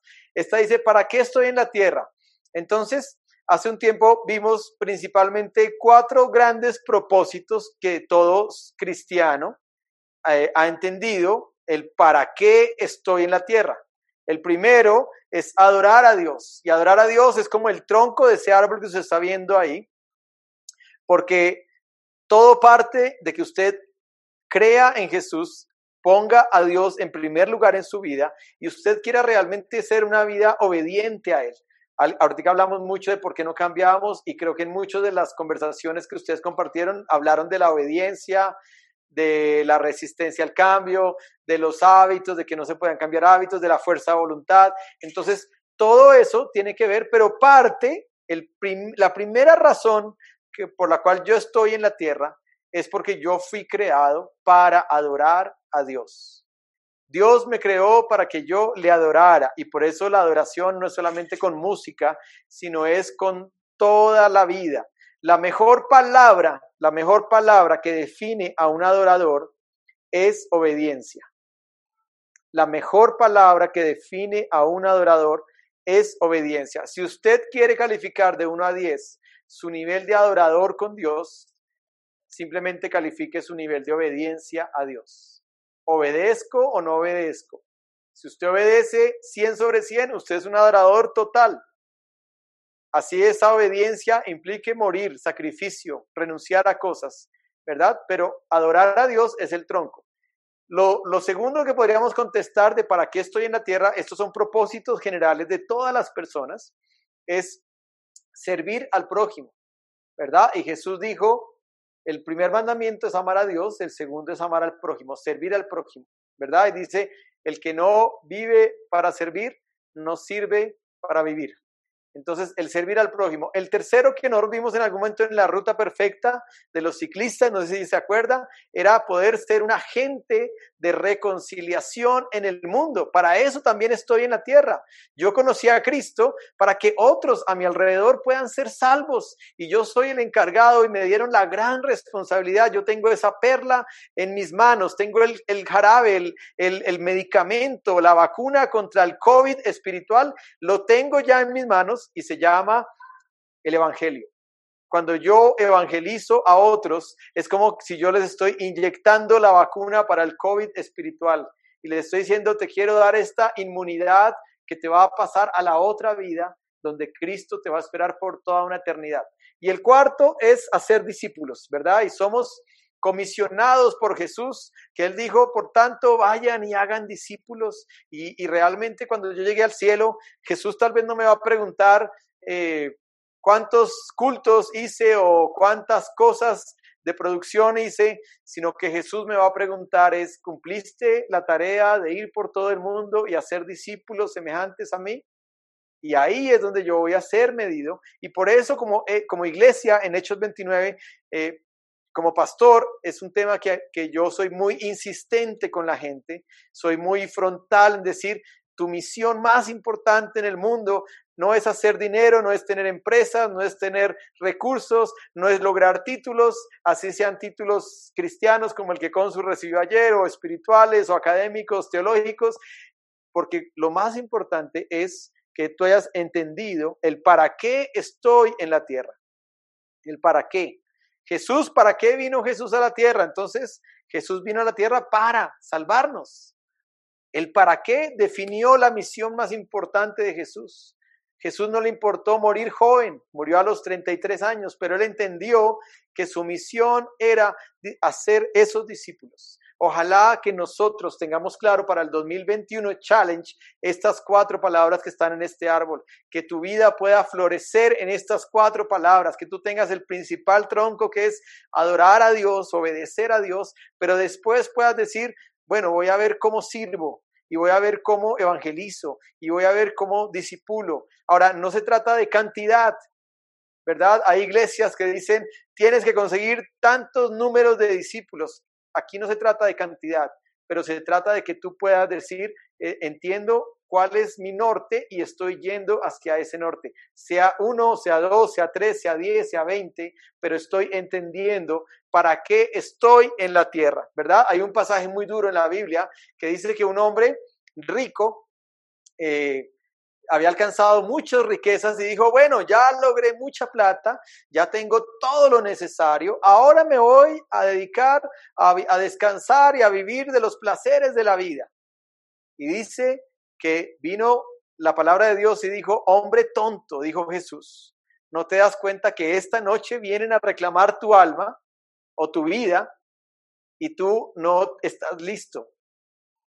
Porque no se trata de cuánto yo tengo, cuántos logros, o cuántos títulos, o cuánto dinero, o cuánta fama, no se trata de eso, se trata de cumplir el propósito de Dios, ¿verdad? El para qué estoy en la tierra. Cualquier pregunta que ustedes tengan, porfa, me levantan la mano en Zoom.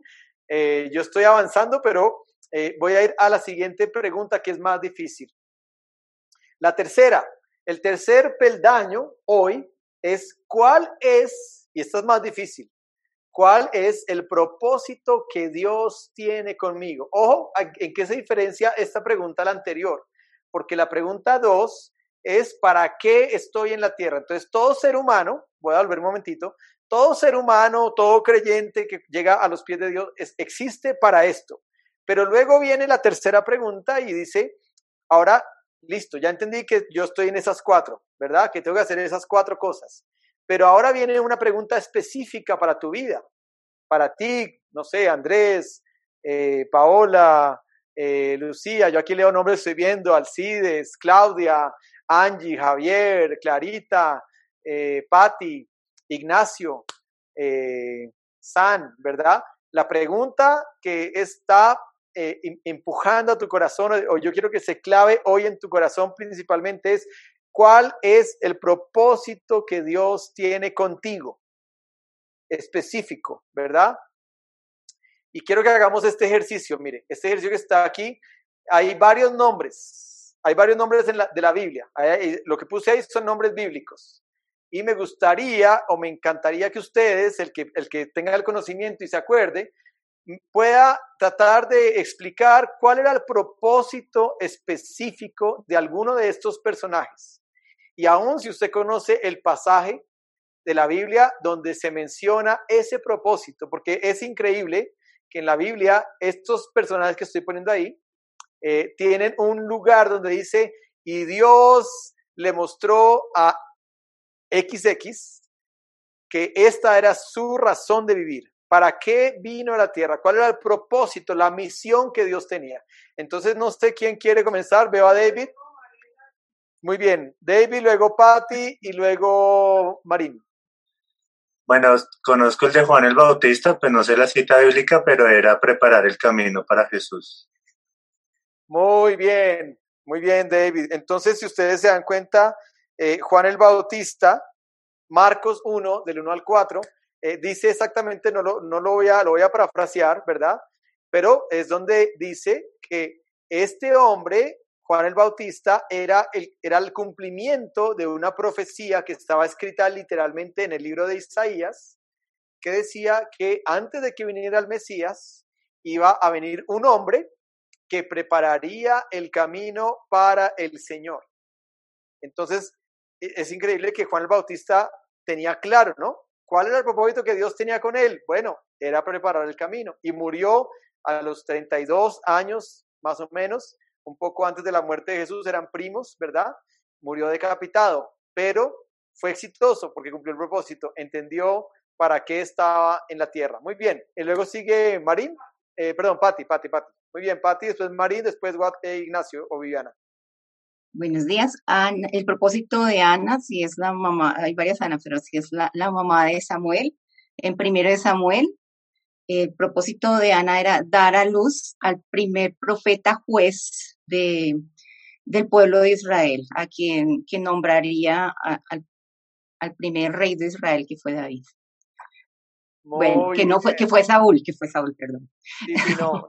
sí, correcto, muy bien, pero tienes, todo, tienes toda la razón. Primera Samuel, capítulo 1, dice específicamente la historia de Ana y dice que era una mujer que no podía tener hijos, era estéril. Y ella, esa mujer estaba totalmente eh, triste o desesperada o ansiosa, ansiosa por tener un hijo. Entonces dice que esta mujer hizo un voto con Dios, ¿verdad? Y ahí es, una, es otro pasaje como para un día predicar sobre los votos que le hacemos a Dios, que esta mujer fue, hizo un voto, y escúchenme esto las mujeres que tenemos, que tienen, tenemos, perdón, los, los que tenemos hijos pequeñitos, pero sobre todo las mujeres, eh, dijo lo siguiente, el voto fue así, si tú me concedes un hijo, y yo quedo embarazada, apenas ese hijo nazca y yo lo destete, lo voy a entregar para que crezca en tu templo. Ese fue el voto. Y dice la historia en 1 Samuel capítulo 1 que Dios escuchó ese, esa oración, ese compromiso, y le concedió a esa mujer, a Ana, ese hijo que fue Samuel. Y dice, lo, y siempre que leo esa historia me impacta mucho porque me pongo a pensar si yo sería capaz de tener un bebé con, con mi esposa y eh, a los cuántos semanas se desteta un niño, al año. Pongamos al año, ¿sí? Sophie tomó pechito hasta el año. Entonces, imagínense la historia. seis años.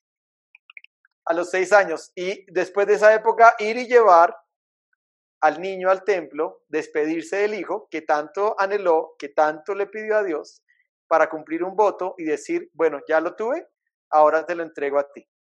Y la historia dice que cuando cumplió la edad de, que, fue, que destetado el niño, dice que Ana fue y entregó el niño eh, al sacerdote del templo y allí creció Samuel. Obviamente la historia de Samuel es impresionante, es un profeta con demasiada unción de Dios, demasiado discernimiento, demasiados dones, ¿verdad? Pero es una historia, es entender el propósito de Ana fue ese, tener a Samuel en su vientre, tenerlo después un tiempito como bebé, como niño, y después entregarlo en el templo y chao, ¿verdad? Muy bien, ¿alguien más? Eh, estaba eh, Mafe y, Alcides y luego Ignacio y Vivi. Bueno, yo, yo también iba a hablar de Ana, a mí me impacta mucho esa labor específica que, que el Señor tenía para ella. Pero, pero Pablo también es un tremendo, o sea, Pablo finalmente, eh, después de perseguir a la iglesia, como la persiguió, después de atacarlos, eh, incluso de, de, desear con odio su muerte, cómo es transformada su vida para demostrar también a todos aquellos gentiles, a todos aquellos que no creían, a todos aquellos eruditos de la, de la fe, por así decirlo en ese momento, de los judíos, eh, que podían creer en Jesús y que podían hacer una labor tan increíble como la que él hizo, o sea, porque predicar como predicó Pablo, ojalá pudiéramos tener eh, un 1% de esa capacidad. Eh, total, Eso están hechos, pero no, no tengo aquí eh, la cita exacta. Ok, hechos, la cita exacta que dice el propósito específico de Pablo, lo encontramos en Hechos 9, 15 y 16, ¿verdad? Y voy a leerlo porque es impactante. Hechos 9, 15 y 16 dice lo siguiente. El Señor le dijo a Ananías, ¿no? Ananías tenía que ir a orar por ese perseguidor de la iglesia que supuestamente estaba ciego y todo eso. dice, ve, el Señor le dijo a Ananías, ve porque él, o sea, Pablo, es mi instrumento elegido para llevar mi mensaje a los gentiles y a reyes, como también al pueblo de Israel, y le voy a mostrar a Pablo cuánto debe sufrir por mi nombre. En dos versículos está escrito el propósito específico que Dios tenía con Pablo, ¿verdad? Predicarle a los no judíos, a los gentiles, predicarle a los reyes, como cuando tuvo que presentar defensa frente a varios gobernadores romanos, pero también sufrir. Dios quería que Pablo sufriera. Y eso suena como masoquista, ¿verdad? Y ojo, porque eso hoy por hoy, en muchas iglesias, esto no se habla así porque se dice, no, si tú tienes un sufrimiento, simplemente declara la palabra, di en el nombre de Jesús, yo declaro, yo decreto, yo profetizo, yo visualizo y ya. Pero muy duro encontrarse con este versículo en Hechos donde dice, Dios está diciéndole a Ananías que él quiere o le va a mostrar a Pablo cuánto tiene que sufrir por el nombre de Cristo. Entonces, Suena muy fuerte esta palabra, pero es un propósito específico, ¿no? Muy bien. ¿Quién más tenía? Ignacio y Ignacio y después Martica. Ok, eh, Nehemías, pastor. Adelante. Nehemías fue eh, desde que estaba al servicio de Artajerjes, eh, él tenía como tanto que oró para que fuera el, el, el, el, que levantara las murallas o restaurarlas, o las restaurara, pero también durante todo su, su, proceso, después de todo, también restauró eh, eh, las vidas de todos los eh, israelitas o los judíos que estaban en ese momento en un proceso de, de pecado, de caimiento de su fe y de creencia en, en, en, Dios. Para mí, Moisés, su propósito fue liberar al pueblo de Israel de la esclavitud de Egipto. Y eso es básicamente lo que, y, y más pienso yo que tenemos la conciencia de que tal vez el hombre que más paciente fue en la historia era Job y realmente yo pienso que fue Moisés, porque ningún otro lo hubiera podido hacer. La paciencia que tuvo Moisés con el pueblo de Israel fue única. Muy bien, gracias por esos dos personajes que explicaron muy bien. Nehemías fue un excelente administrador, estratega, emprendedor, ¿verdad? Un excelente gerente de un proyecto que fue un proyecto muy importante, que fue reconstruir las murallas, como lo dijo Ignacio, y no solamente las murallas físicas, sino también levantar el ánimo de un pueblo que estaba sintiéndose en derrota, eh, sintiéndose eh, esclavo, sintiéndose sin esperanza. Y Moisés, eh, tengo una frase que aprendí hace un tiempito muy chévere de Moisés, y es que la vida de Moisés se divide en 40 años, tres periodos de 40 años y dice que Moisés duró 40 años creyendo que era alguien, ¿verdad? Cuando era el, hijo del faraón, creía que era alguien, y después duró otros 40 años creyendo que no era nadie, cuando fue desterrado y tuvo que irse corriendo al desierto y vivió como pastor de ovejas con su suegro y todo eso. y después tuvo 40 años aprendiendo lo que Dios puede hacer con alguien que no se cree nada. ¿Verdad? Los últimos 40 años de Moisés fueron los años más sobrenaturales en la vida de él, donde vio los milagros, las plagas de Egipto, la, el mar rojo abrirse, la peña brotar agua, las, fue el primero que escribió en la nube, ¿verdad? Entonces bajó en sus piedras, en su tablet, las, los diez mandamientos, pero es impresionante eso, ¿no? Muy bien. Eh, ¿Quién más nos queda? Eh, Marta. José, José perdón, ¿puedo decir algo? Yo, yo, quiero decir que el, el, propósito de Dios con José es eh, crear el distrito Sabana Norte.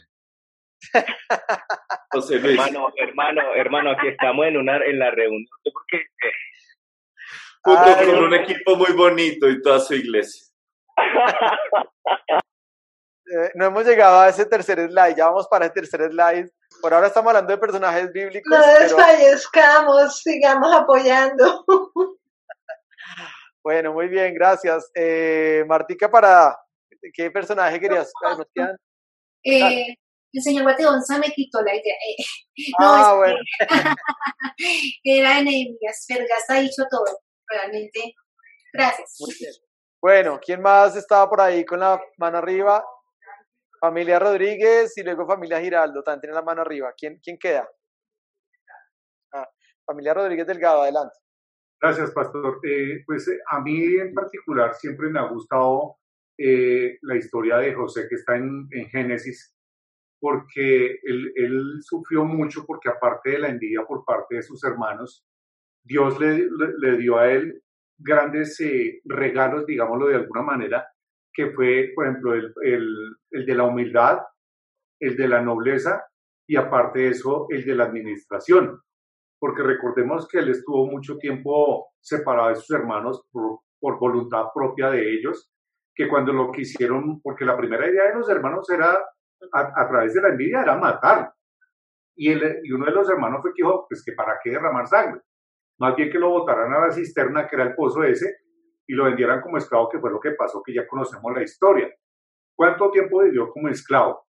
Aparte de eso, cuando Dios eh, lo quiso, ¿cómo decirlo? Como, como, como premiar a él por lo que había vivido, pues llegó a ser la mano derecha del faraón, donde él supo, mm, eh, Dios le dio el discernimiento para, para saber entender lo de los sueños, que fue lo que a él lo, lo llevó a tener una buena vida por decirlo, y salvar vidas, porque tuvo los, los siete años que tuvieron de buena, de, de buena abundancia, para después en los siguientes siete años eh, la escasez y poder eh, alimentar al pueblo y que además ser la, la, la, mano derecha al faraón y después terminar ayudando a sus propios hermanos, que él tenía ese dolor en el corazón de saber de que sus hermanos los había, los había, lo habían vendido pero era más grande el amor que tenía por sus hermanos, que al final él terminó apartando ese, ese odio y ese rencor por, por el perdón y por tener de nuevo a sus hermanos.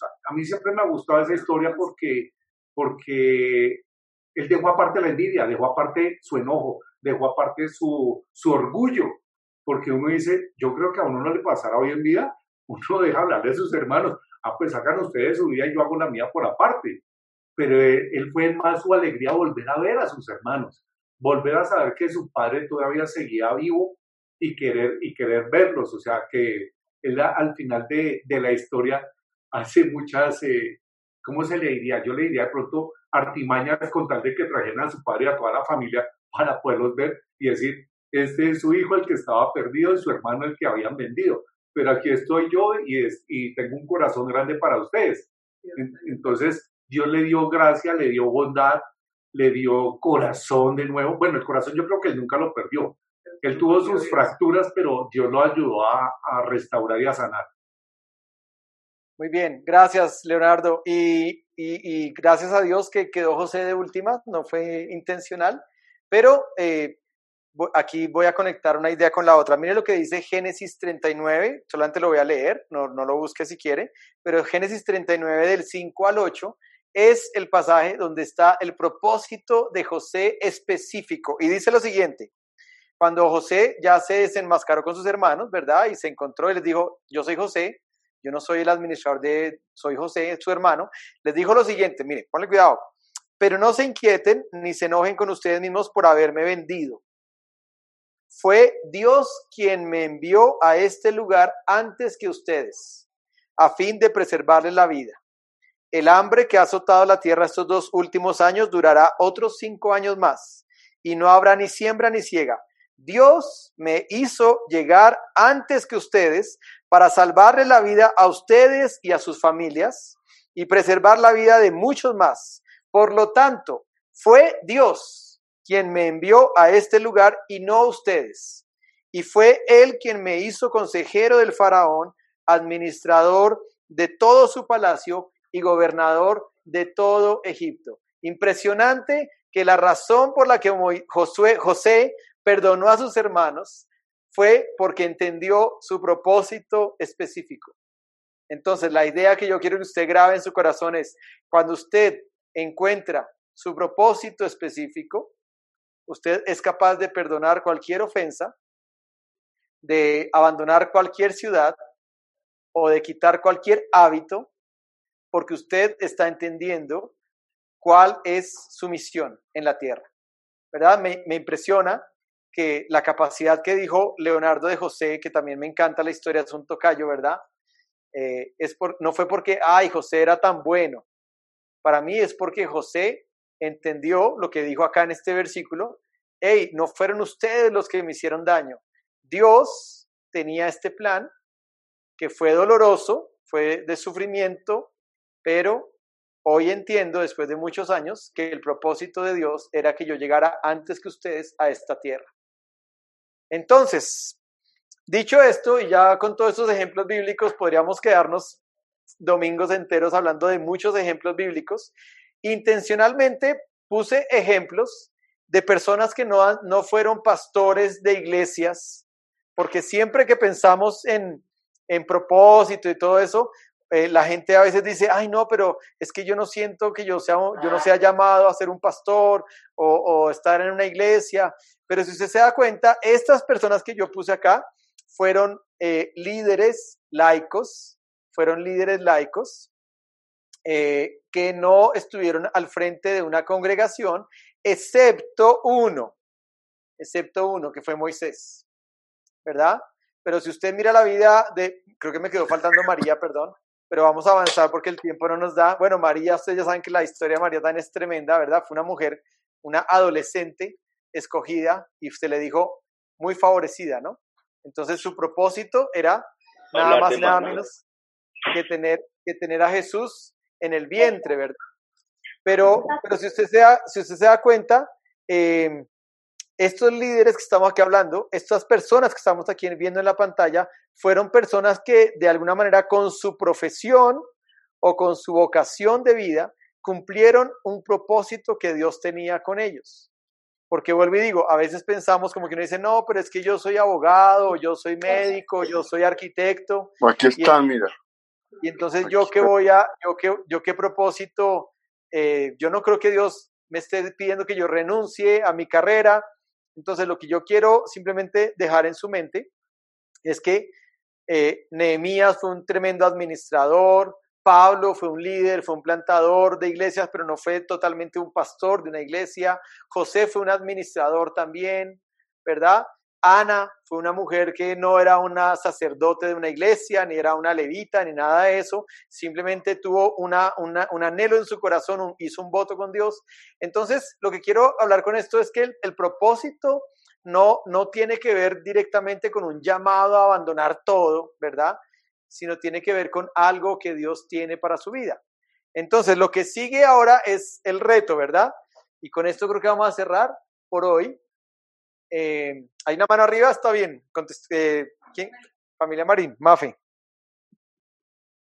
Pastor, hay una historia en la Biblia que no, no, digamos que no profundizan tanto sobre la vida de esa persona, no tiene una vida tan, tan chévere como, o, tan, tan reconocible como la de José o la de Moisés o la de Pablo, y es Rap, la prostituta que vivía dentro de Jericó, ¿sí? Que terminó siendo de la ascendencia de Jesús y que fue la que propició, el, o sea, como la situación para que fueran derribadas las, las murallas. Entonces tampoco tenemos que, pienso yo que tampoco tenemos que tener una vida tan visible o tan extraordinaria para ser usados para el Señor. Ese era mi aporte. Sí, muy bien, gracias, así es, es verdad, ¿no? Por eso digo, en, la Biblia la historia de Raab es impresionante y cuando uno lee la genealogía de Jesús en Mateo capítulo 1, uno encuentra que en la genealogía de Jesús está Raab, ¿no? Que era una prostituta o ramera, como dicen en esa época, que ayudó a dos espías cuando tenía que esconderlos y, y, les, lo único que pidió es acuérdense de mí cuando conquisten esta tierra prometida. Tuvo esa fe, ¿no? Dijo, este pueblo es un pueblo chiquito, débil, el pueblo judío, y aquí hay gigantes, pero si Dios está con ellos, ellos seguramente van a conquistar esta tierra y fue una mujer que tuvo esa fe, ¿no? Muy bien. Ahora, lo que, lo que, una mano arriba, bueno, adelante, familia Giraldo, Andresillo, Marce. No dejan hablar a Marcela, Paz. Dale, Marce, te escuchamos. ya que no. No, Paz, yo quería hablar de María. O sea, yo pienso que, eh, y a mí me ha, me ha causado mucha mucho revuelo en mi cabeza porque yo sí vengo de una familia muy católica y mi esposa también. Pero fue porque tergiversaron ese papel, o sea, si miramos a María como lo que fue, María lo tuvo todo en sus manos y así mismo lo dejó ir, o sea, lo tuvo que dejar ir, porque son muchas cosas que, que, que, que uno como ser humano, cuando trata de ser buen padre, lo, tiene al mismo tiempo y ella lo tuvo todo y, aceptó todo. Y todo lo aceptó, desde, desde el nacimiento hasta su muerte. Y todo lo aceptó. Entonces, a mí siempre me ha causado mucho revuelo el tema de María, pero tomándolo desde el buen sentido de la palabra, ¿no? No, no, no en el momento de la adoración de María, sino en el momento del testimonio de María, lo que fue ella y lo lo que pudo haber sido y lo que tuvo que dejar de ser y, y, dar el paso y quizás al, al costado y, y, entregarle el amor más grande de su vida, que era el amor más grande del mundo, a todo este montón de pecadores y dejarlo moler. A mí eso me, me causa, o sea, María, un líder increíble, o sea, se, habla poco, pero si uno, si ojalá no sé, Dios le diera la capacidad a uno de, de predicar sobre María, María es un testimonio increíble, o sea, se pueden sacar muchísimas, pero muchísimas enseñanzas de María. Bueno, tienes, tienes toda la razón. Y, y es verdad, ¿no? O sea, por eso digo, María, cuando el ángel la saludó, lo primero que le dijo es, salve muy favorecida. El Señor está contigo. O sea, eh, que, con, que, con que a uno lo salude un ángel, por ejemplo, Isaías, cuando se encontró con el ángel o con Dios, lo que dijo Isaías fue, no, yo caí como muerto porque dice, soy un hombre pecador. O sea, ¿qué, qué, qué diferencia, verdad? Un Isaías, que era un profeta, a María, que era una adolescente sencilla, pero el saludo de ambos fue muy, muy diferente, ¿no? Muy contrario. Pero bueno, vamos a ir avanzando y, y seguramente en época de Navidad sería lindo que podamos predicar sobre eso que Andrés acaba de instarnos a pensar, ¿no? Un poco eh, la otra la otra parte, ¿verdad? El otro lado que tal vez a veces no, no, no vemos a simple vista de, de María eh, como una sierva, como una mujer de Dios en el liderazgo. ¿no? El libro de Hechos tiene varias menciones de María cuando la iglesia comenzó. Se menciona varias veces a María como una mujer que estaba sirviendo y liderando en la iglesia primitiva. Muy bien. Eh, quiero terminar, porque ya se nos fue el tiempo, quiero terminar con un mentimeter y quiero retarte a lo siguiente. Después de todo el recorrido que hemos hecho hoy, yo quiero que tú escribas, acuérdate que Mentimeter es totalmente anónimo. Yo no sé quién escribe en Mentimeter, no, no me sale esa información. O sea que es tú y Dios. Ahora, el, el tema de podernos ver ahí en Mentimeter es porque eso nos ayuda en la interacción, ¿verdad? Y el cerebro humano hace un proceso diferente cuando interactuamos. Y yo quisiera que tú trataras de escribir en Mentimeter, ya te voy a dar acceso, esta respuesta que está en pantalla. ¿Cuál es el propósito que Dios tiene contigo? Nombre y apellido propio. ¿Cuál es la misión? ¿Cuál es una declaración que tú podrías decir de propósito de tu vida? Yo creo que así como yo te leí varias, ¿verdad? Leímos la de Pablo, leímos la de Juan el Bautista, vimos de Nehemías, vimos de José, eh, vimos de Moisés. Entonces, ¿cuál sería esa declaración que tú podrías escribir de decir, el propósito que Dios tiene conmigo es dos puntos y lo puedas escribir? Ok, ahí está el Mentimeter y ahí está el código. Acuérdate que tú entras a menti.com desde cualquier dispositivo, abres esa página web, eh, simplemente abres www.menti.com y usas el código 4965692 y contestas esa pregunta anónimamente, ¿cuál es el propósito que Dios tiene contigo? ¿Cuál sería aquella declaración de propósito? Bueno, alguien ya fue muy sincero, escribió, no lo sé. Está bien, eso también se vale. Justamente esta prédica o esta serie nos va a ayudar un poquito a caminar en esa línea. Evangelizar a las naciones, wow, hay un misionero entre nosotros. Mis respetos. Servicio. Pero ojo porque es el propósito específico, ¿no? O sea, el propósito específico, vuelvo y digo, eh, eh, yo hoy por hoy creo que Dios me ha puesto a mí para desarrollar eh, un distrito, ¿verdad? Plantar iglesias. Creo firmemente que soy un plantador de iglesias. Yo no sabía que era un plantador de iglesias. Es diferente de ser un pastor a ser un plantador o un líder de, desarrollar iglesias. Eh, y obviamente tengo que hacer el ejercicio que todos ustedes también tienen que hacer y es preguntarle a la gente quién soy y seguramente la gente va a poder confirmar o desconfirmar esto que estamos hablando, ¿no? Obviamente yo lo estoy hablando así públicamente, no, no tengo problema, eh, pero ustedes están escribiendo ahí, ¿no? Y, vuelvo y digo, esto es cuando uno no sabe cuál es su propósito eh, específico, tal vez esa ahí comienzas tú a contestar porque a veces no cambiamos cosas en nuestra vida y no cambiamos cosas en nuestra vida porque no estamos seguros o tal vez dudamos del propósito. Entonces uno dice, bueno, pero ¿para qué hago eso? Si a la larga yo no sé si yo voy a hacer eso o yo tendré esa misión o, o tal vez yo simplemente seré una ama de casa y mi, mi rol será estar en la casa. Entonces muchas veces no cambiamos, que tiene que ver con la pregunta que comenzamos hoy hablando un, tiempo larguito, Muchas veces no cambiamos porque eh, no tenemos claro esto, contestar esta pregunta. ¿Cuál es el propósito? Eh, si usted le preguntara a, a, Messi o a Cristiano o a Falcao cuál es su propósito, seguramente ellos lo van a contestar rápidamente hoy por hoy, ¿no? Y va a decir, yo creo que yo vine a la tierra para que a través del fútbol yo pueda, eh, no sé, ser un testimonio en el mundo o simplemente ser un buen jugador de fútbol y, y tal vez enseñar a otros o muchos de esos grandes futbolistas después se convierten en coach, ¿no? Se, vuelven, se vuelven. Y tal, puede ser que alguno diga, mi paso por el fútbol no fue tanto de ser un buen jugador, sino que realmente iba a terminar siendo un muy buen director técnico, ¿verdad? Entonces, aquí estoy leyendo lo que ustedes están escribiendo, dice, trabajar con niños, bueno, alguien ya está escribiendo eso, trabajar con niños, seguir su palabra. Bueno, seguir su palabra es general para todos. Entonces tenemos que ser más, aquí la pregunta es más específica. Dice servir y ser misionero. Bueno, aquí tenemos otro misionero. Así es que esos que son misioneros, vamos a tener que hacer un día, una reunión de inducción para aquellos que sienten un llamado de ir a, una, a otra nación, porque eso tiene todo un proceso y como Iglesia Nazareno estaríamos felices de poder apoyar personas con ese, con ese llamado, si ese es tu propósito, ¿no? Dice también acá, evangelizar y promover el evangelismo. Bueno, alguien escribió eso, eh, está súper, ayudar a la ciudad y a los huérfanos. Mira, también tenemos alguien que quiere trabajar con huérfanos. Entonces, eso ya tiene que ver mucho con el propósito específico.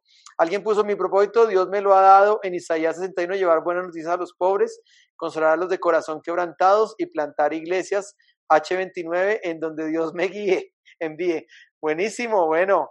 Entonces vamos a plantar Hechos 30, Hechos 31, Hechos 32, Hechos 33 y Hechos 34, ¿verdad? Eh, muy bien, ¿alguien más vive acá? Dios quiere que apoye a mi iglesia y amigos con mi testimonio. Y se me fue el, el resto. Espérate que suba ahí la, la, el clic. Dice ser lo mejor madre para mis hijos. Bueno, ese es un, ese es un propósito general, yo creo que toda mamadería que quiere ser la mejor madre para sus hijos.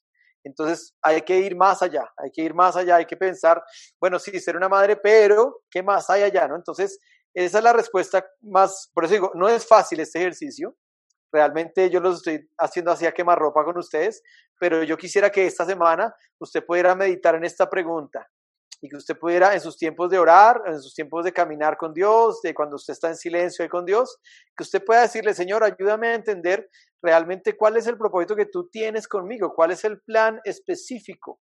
E, eso, eso tiene un, un, todo, un, todo un proyecto específico, no es así como tan al aire. Yo leí el de Pablo, por ejemplo, y ustedes vieron que el de Pablo lo escribió Lucas cuando escribió el libro de Hechos, que fue el escritor, pero lo escribió muy bien y lo pudo enmarcar, ¿verdad? Dice acá, glorificar a Dios, perdón que se me fue, reconciliar a los hijos de Dios con Él y con su propósito de vida.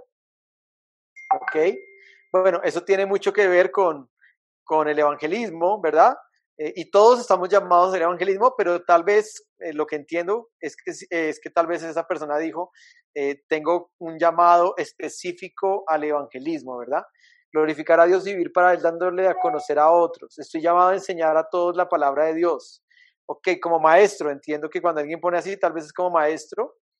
Entonces, pero obviamente hay que ir, vuelvo y digo, tenemos que ir enmarcando cada vez más este, este ejercicio, ¿verdad? Muy bien, vamos a, por ahora, vamos a dejar acá. Eh, vamos a volver aquí a la conexión. Gracias por estar hoy con nosotros. Quiero invitarlo a que cierre sus ojos ahí un momentito. Y ahí con los ojos cerrados, nos quedan dos minuticos. Vamos a pensar por un instante eh, qué fue lo más significativo que usted escuchó hoy en su corazón. ¿Cuál, ¿Cuál es aquella palabra que usted se lleva?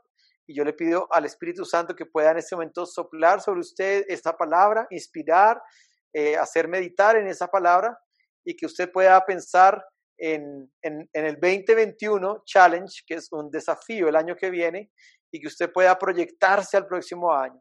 Y yo quiero orar por su vida en, en ese sentido, en esa dirección, y decir, amado Dios, yo te pido por cada persona que está en esta conexión, escuchando tu palabra, viendo cómo tú has usado hombres y mujeres alrededor del mundo por muchos años, siglos tal vez atrás, para diferentes planes que tú tienes.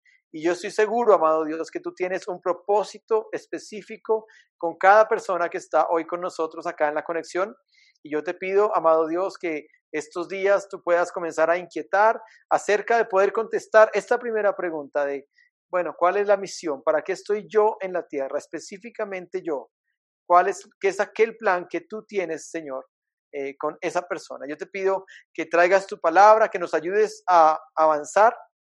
Y, Señor, desde ahora comenzamos a entregar el 2021, el 2021, como un año en el que podamos crecer, en el que podamos dar fruto, en el que podamos avanzar, mejorar, Señor amado, cambiar aquellas cosas que tal vez queremos eh, cambiar en nuestra vida y que, Señor, a través de estos domingos tú puedas desafiarnos a entender cómo es que construimos ese cambio, que muchas veces hemos querido hacer cosas que no hemos logrado cambiar, pero que tú puedas, Señor amado, mostrarnos cuál es la ruta, cuál es el camino y que tú puedas hablar a nuestro corazón también, amado Dios, en estos días y que podamos empezar a pensar eh, cómo hacer o cómo gestar esos cambios en nuestro corazón. Desde ahora te decimos, Espíritu Santo, somos vasijas de barro en tus manos, tú eres el alfarero, queremos disponer nuestra vida para cada año que viene, poder mejorar, poder cambiar y que esa mudanza, ese cambio que viene de ti,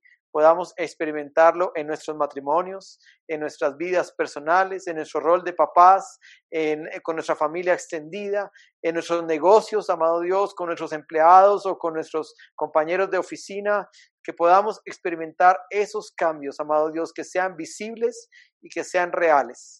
Desde ahora lo entregamos en tus manos y te pedimos tu bendición en este día, en el nombre del Padre, del Hijo y del Espíritu Santo. Amén y amén. Muy bien, a todos, este es el tiempo de abrir micrófonos y despedirse. Gracias por estar acá este, este día. Dios los bendiga a todos.